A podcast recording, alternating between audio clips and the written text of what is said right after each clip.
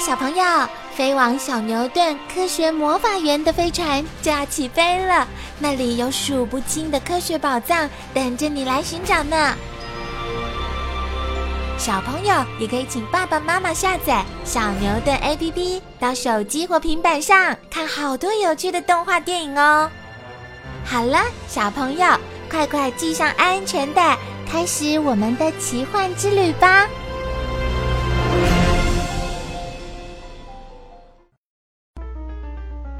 小狼诞生了。母狼在经过六十三天的怀孕期之后，终于生下了四只小狼。你瞧，它们挤在妈妈怀里吃奶的样子，多像一窝可爱的小狗啊！其实，狼原本属于犬科动物，可是却比被人类养驯了的狗凶狠多了。当母狼在哺乳的期间，食物都由公狼和其他的狼由外面猎取回来。有爱的兄弟姐妹。一个月后，小狼的眼睛都张开了。这时候，他们已经可以溜到洞外去玩耍。小狼从小就和兄弟姐妹互相追逐、扭打嬉戏，从中学习搏斗猎食的技巧。慈爱的双亲。性格凶猛残暴的狼，对自己的子女却百般抚爱，极尽哺育之责。尤其母狼在生育时期，为了保护自己的幼子，甚至不许公狼接近。当小狼逐渐长大到能出洞时，母狼和公狼就带着它们一起出外活动，训练它们的捕猎能力。吃肉糜的小狼，小狼吃奶的时期约需持续五六个月之久，但当它们长到一个半月后，就可以吃一些肉糜了。那是由公狼或母狼先在胃里消化过，再吐回口里喂给小狼吃的碎肉。小狼的天敌，哇！大山猫来了，快跑啊！还没完全学会独立和求生本领的小狼，单独在森林中闯荡是很危险的，因为森林是一个危机四伏的地方。稍不留意，就会落入猎人的陷阱，或是被伺机埋伏的天敌，如大熊、山猫和老鹰等伤害。因此，真正能顺利成长的小狼，经常只有半数而已。加入狼群的团体生活。两个月大的小狼，在爸妈的带领下，正式加入狼群的团体生活，开始学习狩猎和求生的技巧。狼群是由八到十几只狼所组成，通常彼此间都有亲属关系。它们在岩缝或草丛中撒尿作为界限，划定势力范围，以警告其他狼群不得越界。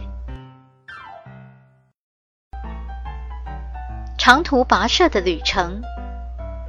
当春天来临时，北美驯鹿又要开始他们一年一度向北移徙的长途旅程了。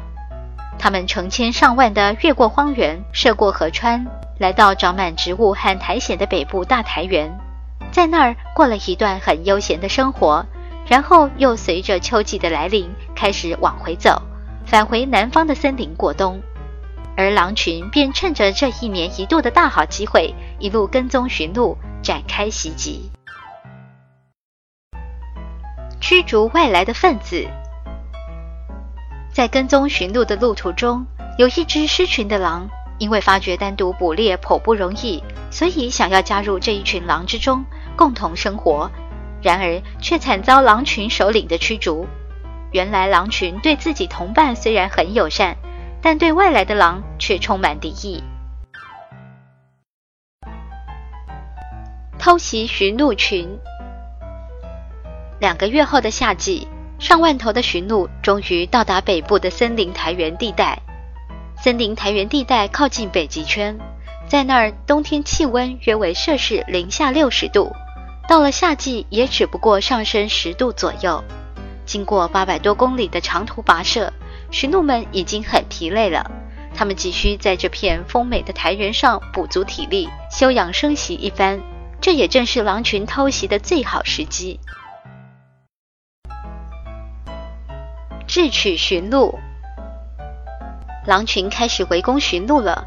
他们施展出接力赛的追逐功夫，把驯鹿赶得东奔西跑，疲于奔命。他们每次只有一两只狼在追赶，其余的就在一旁休息或玩耍，这样轮番上阵，不把驯鹿追得累倒，绝不罢休。脚技得逞。当驯鹿体力正常时，即使连一头小鹿都跑得比狼快。可是此刻的驯鹿经过长途跋涉，又遭狼群轮番上阵，追得连气都来不及喘，终于越跑越慢，被狼一口咬中。尾随而来的窃贼，狼群大快朵颐了一顿之后，还把剩的肉掘了个洞埋起来，想要留到没有东西吃时再挖出来。你瞧，这头狼还特别把肉拖到很远的地方去藏，不料还是被一头尾随而来的红虎给发现，这块肉百分之百保不住了。此外，老鹰和黄鼠狼也常常会偷吃狼藏的食物。